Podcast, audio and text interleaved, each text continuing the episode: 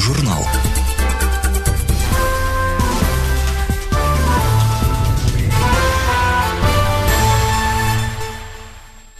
Однажды этот художник едва не подрался с собратом по ремеслу, доказывая бессмысленность изображений природы. «Никакого пейзажа не существует», — кричал он, убежденный, что человек является единственно возможным поводом для творчества. «Я думаю, что человек — это мир, который иногда стоит любых миров», написал в одном из своих посланий Амедео Модильяни.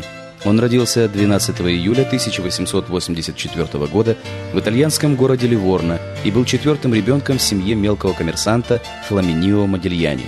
К отцу Амедео никогда не питал сильных сыновних чувств, зато нежно любил умную и все понимающую мать Евгению Гарсен. Однажды ее великолепное знание европейской культуры и иностранных языков спасло семью от нищеты. Когда муж в очередной раз обанкротился, Евгения стала делать переводы, писать статьи а также организовала дома настоящую частную школу французского и английского языков. Поступив в лицей, Амедео нашел, что школьные занятия менее интересны, чем домашние, поэтому учился он неохотно. Евгения, внимательно следившая за развитием сына, написала в своем дневнике «Посмотрим, что разовьется из этого кокона. Может быть, художник?»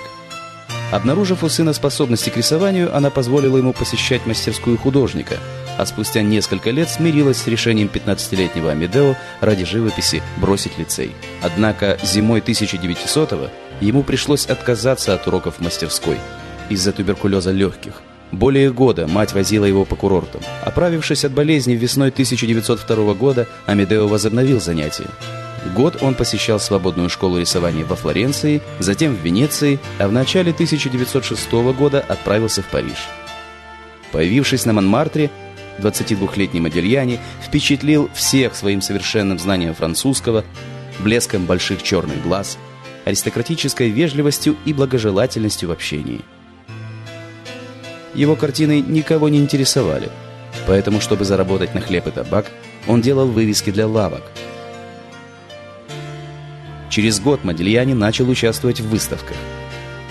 Его работы висели рядом с полотнами Пикассо и Матисса, с которыми Амедео дружил и влияние которых на себе недолгое время испытывал. В некоторых ранних картинах Модельяни заметно и его увлечение Сезаном.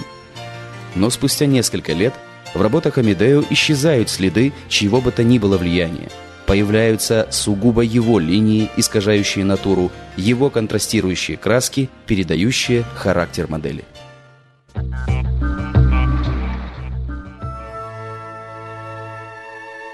Париж оказался для Модельяни непосильным испытанием. Очень скоро из импозантного, ровного и сдержанного молодого человека этот город превратил его в измятого, лихорадочно напряженного и порой агрессивного пьяницу. Из-за постоянного отсутствия денег он не мог снимать приличное жилье. Часто скитался по городу в поисках дешевого ночлега. Несколько раз истощенный и исхудавший Модильяни уезжал в родную Италию, к матери, но выдерживал вдали от столицы Франции и мирового искусства недолго. «Париж – моя мастерская, мое рабочее место», – писал он другу. «В Париже мучение стимулирует мою работу». В Париже в 1910-м Амедео познакомился с 20-летней Анной Ахматовой. «Вы во мне, как наваждение», – признался он однажды ей. Они гуляли по паркам и ночным улицам и никогда не говорили ни о чем земном. Меня поразило, как Модельяне нашел красивым одного заведомо некрасивого человека. Я уже тогда подумала, наверное, он видит все не так, как мы, вспоминала Ахматова.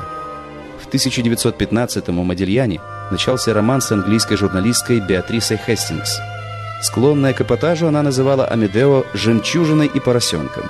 Было в их отношениях немало нелепого, нескладного, экстравагантного и даже смешного, писали биографы Модельяне, отмечая при этом, что Хестингс оказала большое влияние на художника.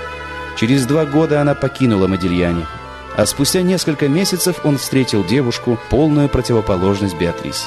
Ему было 33, ей 19. Все, кто их видел вместе, сразу признавали застенчивой и молчаливой Жанне Эбютерн не подругу художника, а его жену. Через год у них родилась дочь. Еще через год, когда Жанна ждала второго ребенка, Амедео Модильяни, которого давно подтачивал туберкулез и нефрит, скоропостижно скончался. На следующий день, 25 января 1920 года, Жанна выбросилась из окна, не в силах пережить разлуку с любимым человеком. Буквально сразу после похорон его картины, которые при жизни он чаще раздаривал, резко подскочили в цене. Аудиожурнал.